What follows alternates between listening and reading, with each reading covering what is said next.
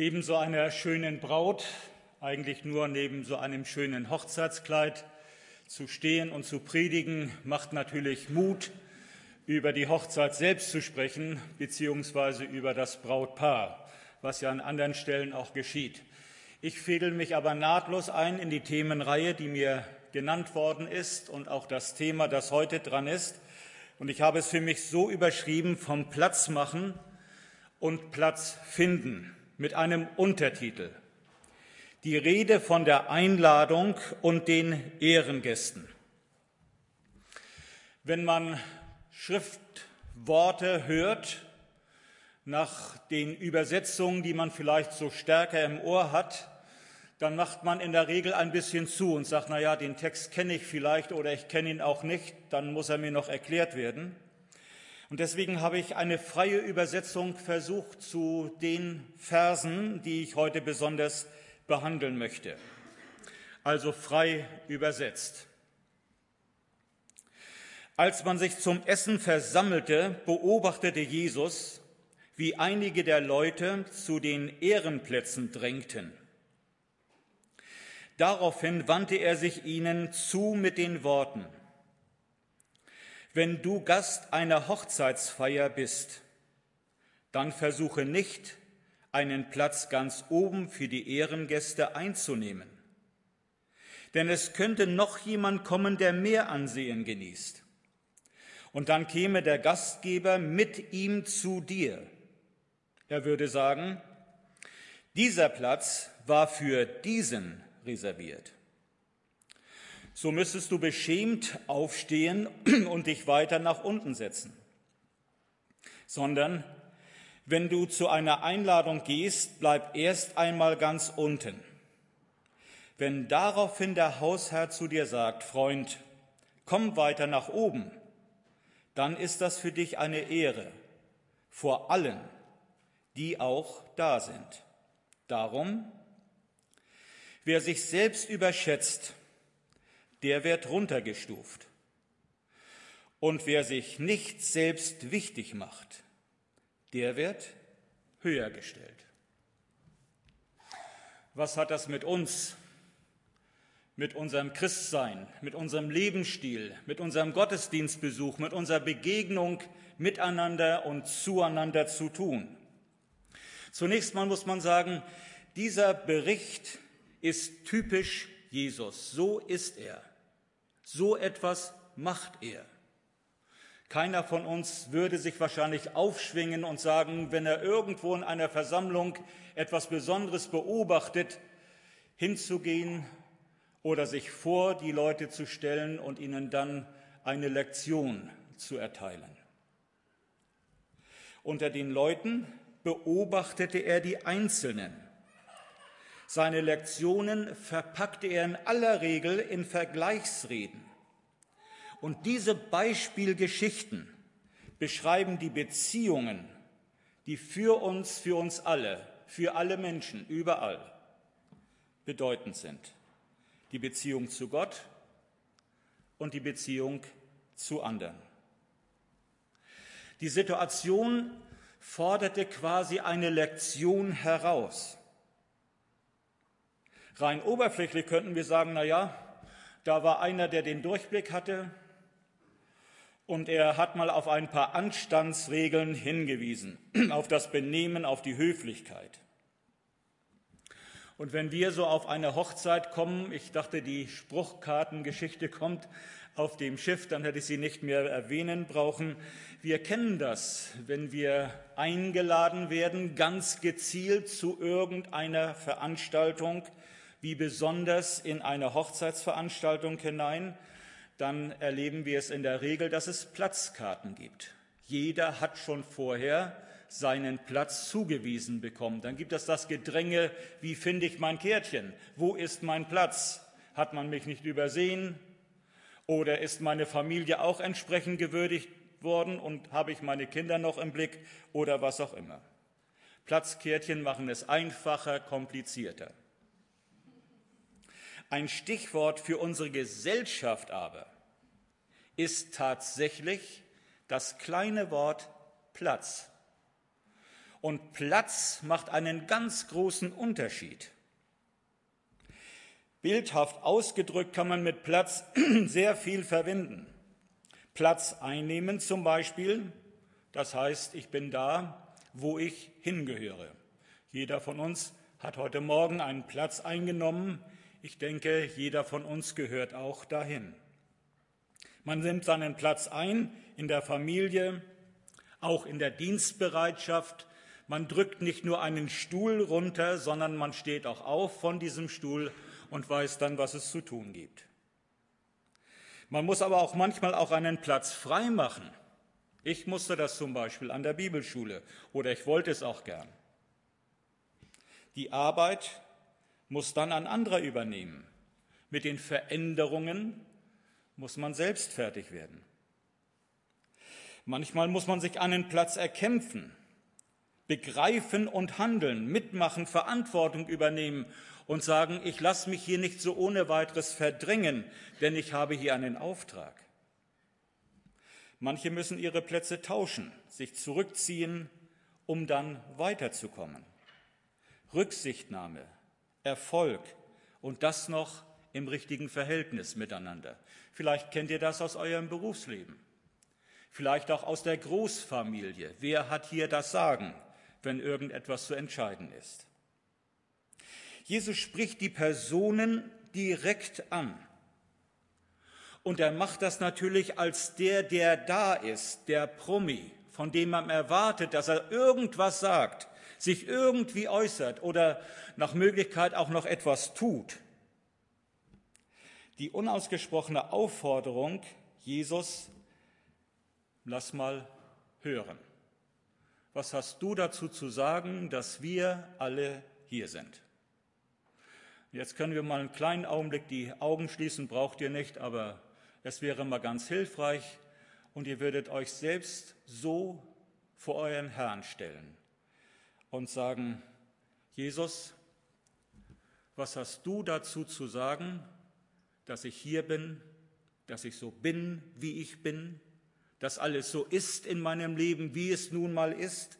Was hast du eigentlich dazu zu sagen? Nicht, was hat Eckert dazu zu sagen? Ihr könnt aufmerksam zuhören. Aber Jesus, was hast du dazu zu sagen? Die unausgesprochene Aufforderung ist also da. Mal hören und dann habt ihr das gehört? Ich war vor einiger Zeit in einem Gottesdienst, wo ich nicht besonders willkommen war, habe trotzdem meine Predigt gehalten und habe nachher eins über die Ohren bekommen in einem ziemlich abgefahrenen Mail. Was ich da behauptet habe, was da wohl nicht so verstanden wurde. Hinterher habt ihr das gehört, was der da gesagt hat? Wie kommt er dazu?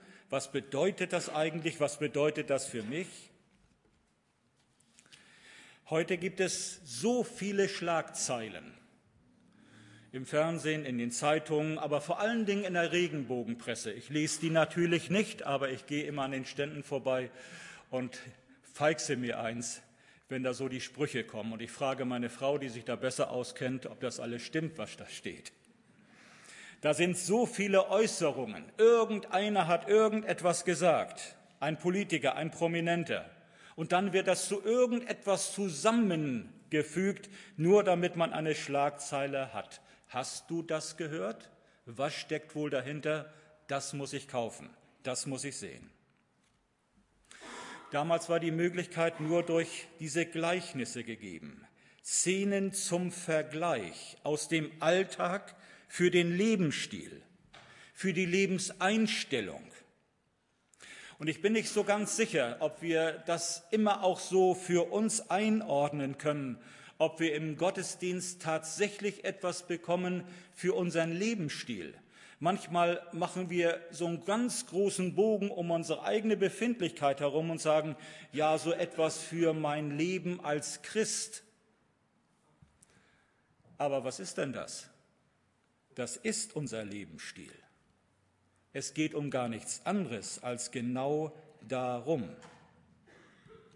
Es ist die Frage nach unserer Gottesbeziehung und eigentlich die Frage, die schon vorher kommt unser Verständnis über Gottes Bild, das wir von ihm haben, unser Beziehungsgeflecht mit anderen und unser Eigenverhalten in all den Bezügen, die wir dann ausfüllen müssen, auf die wir geführt werden.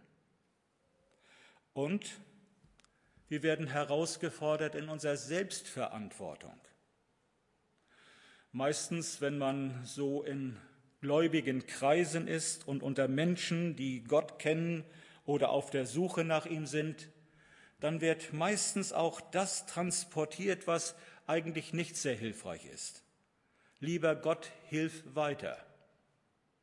Und dann bleibt man sitzen und erwartet, dass irgendetwas passiert, was man ganz schnell und dringend persönlich tun müsste.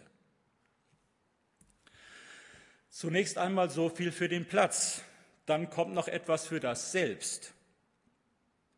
Es gibt die Selbstbewertung, die Selbstbeeinflussung, das Selbstbewusstsein, die Selbstdarstellung, die Selbstsucht, die Selbstgefälligkeit, die Selbstverwirklichung, die Selbsteinschätzung und wahrscheinlich habe ich noch einen Begriff mit Selbst vergessen. Wir folgen so immer wieder neu einem inneren Ich, einer Ich-Orientierung. Und wir können damit eine Frageliste verbinden. Ich stelle mal so ein paar Fragen und ihr könnt die für euch ganz persönlich ergänzen. Was stelle ich dar? Im Verhältnis zu anderen, in den Bewertungskriterien, die andere haben? Was stelle ich dar?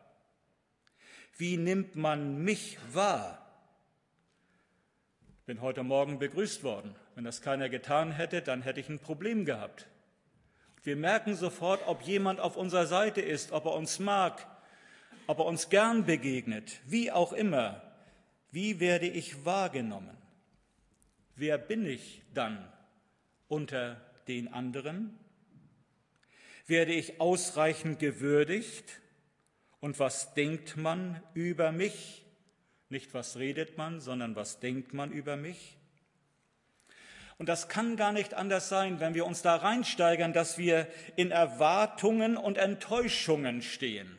Die Erwartungen sind hoch und die Enttäuschungen sind dann auch sehr hoch. Das ist Wunsch und Wirklichkeit. Wert und Wahrnehmung. Jesus hat die Leute, die ihn erleben wollten, Jesus, mach mal was, sag mal was, mit Worten und Taten immer auf sich selbst verwiesen. Guck dich selbst an. Schau mal genau hin, wer du bist und was dich antreibt. Guck mal, wie du weitergehen willst und wo du hergekommen bist. Was stelle ich da? Wie nimmt man mich wahr? Jesus hat die Leute, die ihn erleben wollten, eben dahin geführt, dass sie von sich selbst auf Dinge sehen mussten, die für sie ganz wichtig waren, um innerlich und äußerlich weiterzukommen. Mensch, denk nach. Das ist das Erste. Und dann Mensch, folge nach. Das ist das Nächste. Aber nicht wie wir es manchmal so machen, dass wir abwertend sagen, der nicht und das nicht und so nicht. Wir sind so schnell in unserer ganzen Art und Weise abweisend, ausgrenzend. Das wollen wir nicht und so wollen wir es nicht haben. Jesus blickte immer durch. An einer Stelle im Neuen Testament heißt es im Blick auf ihn, er kannte sie alle. Er wusste ganz genau Bescheid. Niemand musste ihm sagen, wie wer ein Mensch ist. Und darum konnte er sie auch so auffordern. Nicht so, wie wir es tun können oder gerne wollten, sondern er konnte das in seiner Autorität. Und dieses Gästegleichnis soll uns danach, nachdem wir es gehört haben, weiterdenken lassen. Mensch, denk nach und dann folge nach. Wir dürfen auch etwas fragen. Wie geht es mir mit mir. Meistens fragen wir, wie geht es mir finanziell, wirtschaftlich, familiär, ehemäßig oder was auch immer. Nein, wie geht es mir mit mir? Wie komme ich mit mir selbst klar? Denn all die Dinge, die ich gerade genannt habe, sind davon bestimmt, wie wir mit uns selbst zurechtkommen. Wie geht es mir mit mir? Wer will ich eigentlich sein? Und wenn ich meine, das zu sein, wo will ich damit hin?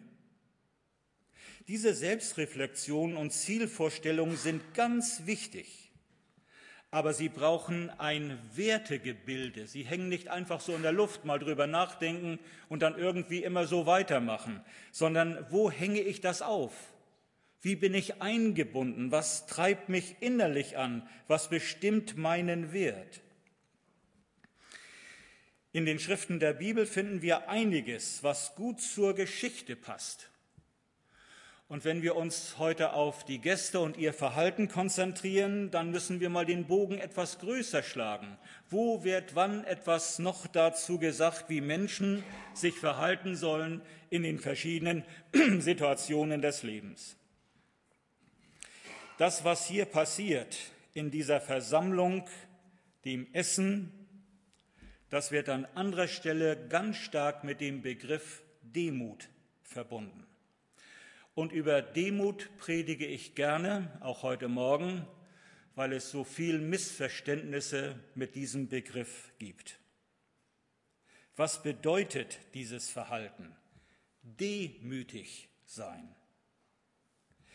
Die erste Aussage dazu ist, Demut ist sachbezogene Sachlichkeit ganz sachbezogen, in die Situation hinein. Ich nehme meinen ganz bestimmten Platz ein, nicht irgendwo und irgendwie, sondern der mir zugewiesen ist, wo ich hingehöre, da sitze ich auch oder stehe ich auch. Und ich lebe diese Position aus. Ich ziehe mich nicht zurück, ich will nicht immer nichts sein, sondern ich will etwas sein, aber das, was mir zugewiesen wird. Wenn zum Beispiel ein Flugkapitän, ich bin in Hamburg, große weite Welt, man könnte auch Schiffskapitän sagen, wenn der zum Beispiel zu seiner Stewardess sagen würde, weißt du was, ich habe heute meinen Demutstag. Ich bin nichts, ich habe nichts, ich kann nichts. Jeder kann es genauso gut wie ich. Bitte setz dich in den Cockpit und steuere du mal das Flugzeug. Wir würden, wenn wir das hören würden, die Hände über den Kopf zusammenschlagen. Aber manche frommen Leute reagieren genau so. Sie ziehen sich immer zurück, wenn es um Verantwortung geht. Und in dem Augenblick, wo sie dafür zur Rede gestellt werden, sagen sie, ich bin demütig, ich halte mich zurück, andere können es besser als ich. Demut ist Sachbezogenheit. Demut ist deswegen auch sachliche Selbsteinschätzung, kein Überheben der Person, und auch den Situationen gegenüber. Nein, ich nehme meine Verantwortung wahr und ich nehme eine angemessene Einstellung ein. Nicht Selbstverachtung und schon gar nicht Verklemmtheit oder irgendeine vorgemachte Unterwürfigkeit. Es gibt gerade im Zusammenhang mit unserem Christsein viele Stellen in der Bibel, die immer mal wieder so rausgezogen und reingeworfen werden. Und damit soll dann etwas belegt, etwas bewiesen werden. Zum Beispiel gibt es so eine Stelle, in Demut achte einer den anderen höher als sich selbst. Richtig und wichtig. Hochachtung sollten wir immer haben, egal wo wir sind und mit wem wir zusammen sind dass eine zwischenmenschliche christliche Form des Umgangs meint aber keine Herabsetzung. Demut ist nicht Gegensatz zum Selbstwert, zum Selbstbewusstsein, zur Selbstannahme. Und dann gibt es auch noch so verkehrt verstandene Texte, wie zum Beispiel diesen. Liebe deine Nächsten wie dich selbst. Da ist scheinbar tatsächlich gar nicht von der Selbstliebe Liebe die Rede. Wir sollen so mit anderen Menschen umgehen, wie sie mit uns umgehen sollten, das auch anderen geben, was wir von ihnen erwarten und was wir von ihnen wissen und ihnen geben können, das sollen wir einpacken und richtig rüberbringen. Selbstliebe, sollen wir uns da in uns selbst hineinsteigern? Ein anderer wichtiger Text ist, was ihr wollt, dass euch die Leute tun, das tut ihr ihnen auch. Den Negativspruch kennen wir aus dem Volksmund. Was du nicht willst, was man dir tut, das füg auch keinem anderen zu. Und dann? Oder was dann? Ich zähle mal etwas auf. Und es lohnt sich darüber nachzudenken, obwohl man die Hälfte vielleicht vergessen wird. Wir brauchen Nüchternheit in der Selbsteinschätzung, keine Selbstüberhebung. Wir brauchen Annahme der Begrenztheit, keine Selbstbeschuldigung. Wir brauchen Bereitschaft für andere zum Dienst, aber keine Selbstaufgabe. Wenn wir ein Nichts sind, dann sind wir nichts mehr. Das, was ich in der Mitte gesagt habe, finde ich am interessantesten. Deswegen möchte ich noch ein paar Sätze dazu sagen. Schuld, Selbstbeschuldigung, Schuldgefühl. Damit kämpfen viele Menschen rum. Und wie oft muss ich den Leuten sagen, hab kein Schuldgefühl. Das bringt dich nirgendwo hin. Ein Schuldgefühl treibt dich nur innerlich seelisch in die Enge, macht dich zu einem Nichts. Wenn es etwas zu bekennen gibt, dann bekenne es. Wenn es etwas zu vergeben gibt, dann suche die Vergebung oder sprich sie aus. Wenn du vor Gott etwas zu sagen hast über dich selbst, dann sag ihm das und bitte ihn, dass die Sache in Ordnung kommt. Aber Schuldgefühle, die treiben uns nur rum. Manche sind Jahrzehnte davon betroffen, kommen von irgendwas nicht los, was ihnen eingetrichtert wurde. Und nicht mit anderen vergleichen und gleichzeitig nicht über andere stellen, nicht über das hinaus tun, was angesagt ist. Ich bin so, wie ich bin, von Gott gewollt, von Jesus geliebt, in ihm angenommen, wertvoll, es ist in Ordnung mit mir und das andere muss ich dann auch mit mir in Ordnung bringen. Wir dürfen gern Vorbilder haben, aber wir sollten auf alle Fälle Abhängigkeiten vermeiden. Und wie oft passiert das, dass man von Menschen und Situationen, die mit Menschen ausgefüllt sind, wie auch immer, manchmal zeitlebens abhängig ist. In allen Äußerungen, Verhaltensweisen kommt das immer wieder durch mit den Begabungen, mit den Möglichkeiten, mit den Voraussetzungen zur Verfügung stehen. Dienst am nächsten, Aufgabe in der Gemeinde.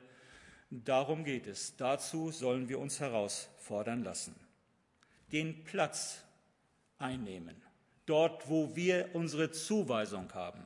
Nicht dort, wo eigentlich ein anderer hingehört.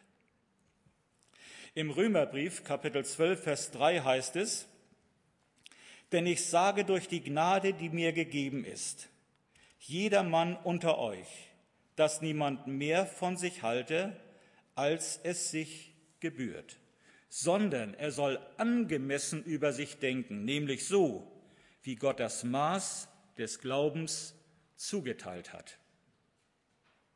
Das Wort Demut kommt hier gar nicht vor, aber ich glaube, dass es eine ganz gute Definition über Demut ist, was hier steht.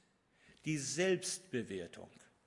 Ich stelle mich auf mich so ein und ich erkenne, wie ich wirklich bin und ich begreife, was ich tun kann und tun soll.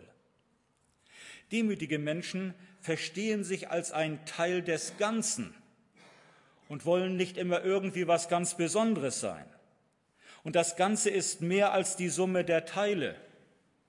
Und da hat auch das Neue Testament ein ganz wunderbares Bild, das an verschiedenen Stellen immer wieder zum Ausdruck kommt. Wir sind Glieder am Leibe Christi. Jeder hat seinen Platz, jeder ist gleich wertvoll, aber jeder hat seinen Platz, obwohl der Wert der gleiche ist. Wenn einer den Platz des anderen einnehmen will, dann gibt es nichts Gutes. Und darum sei, was du bist. Sei es dort, wo du bist. Und sei es so, wie du es kannst. Im Alten Testament gibt es eine ganze Reihe von tollen Sprüchen, die in diese Richtung uns eine ganze Menge vor Augen stellen und zu sagen, prüf dich doch mal, schau doch mal in den Spiegel, guck dich doch mal ganz genau an, wie geht's mit dir, mit dir dabei. Ich habe die auch so versucht, ein bisschen zu übersetzen, zu übertragen. Zum Beispiel, wo sich jemand überschätzt und sich wichtig macht, da wird es peinlich. Aber um weise zu werden, muss man lernen, demütig zu sein. Sprüche 11, Vers 2. Dann weiter. Die Ehrfurcht vor Gott, dem Herrn, ist Selbstbeherrschung. Und bevor man zu Ehren kommt, muss man Demut lernen. Sprüche 15, Vers 33.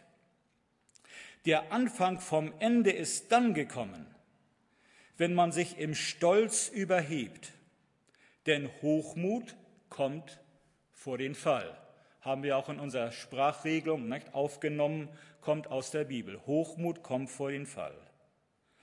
Darum ist es besser, sich niedrig zu halten, als sich mit seinem Erworbenen wichtig zu machen.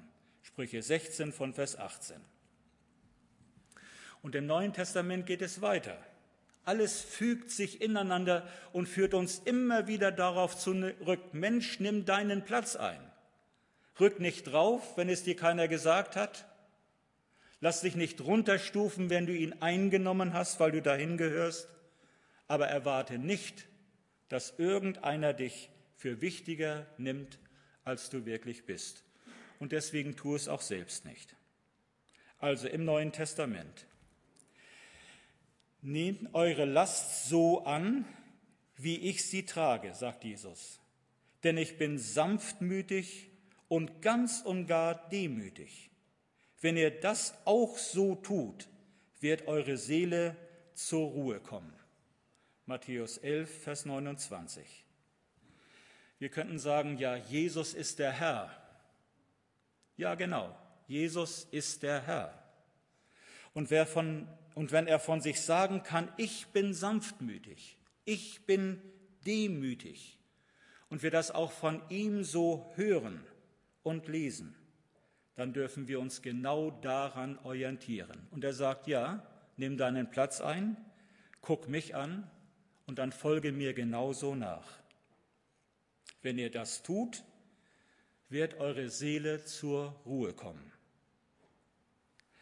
Wenn ihr miteinander gut auskommen wollt, dann geht das nur durch eine demütige Einstellung ein unaufgeregtes Verhalten und sehr viel Geduld miteinander. Oder vertragt euch einfach in liebevollen Miteinander. So schreibt es Paulus.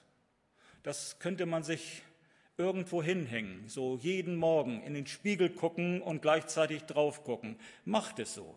Vertragt euch im liebevollen Miteinander. Das gilt für die Ehe, für die Familie, das gilt für die Arbeit beziehungsweise die Mitarbeiter und das gilt vor allem auch für das Gemeindeleben.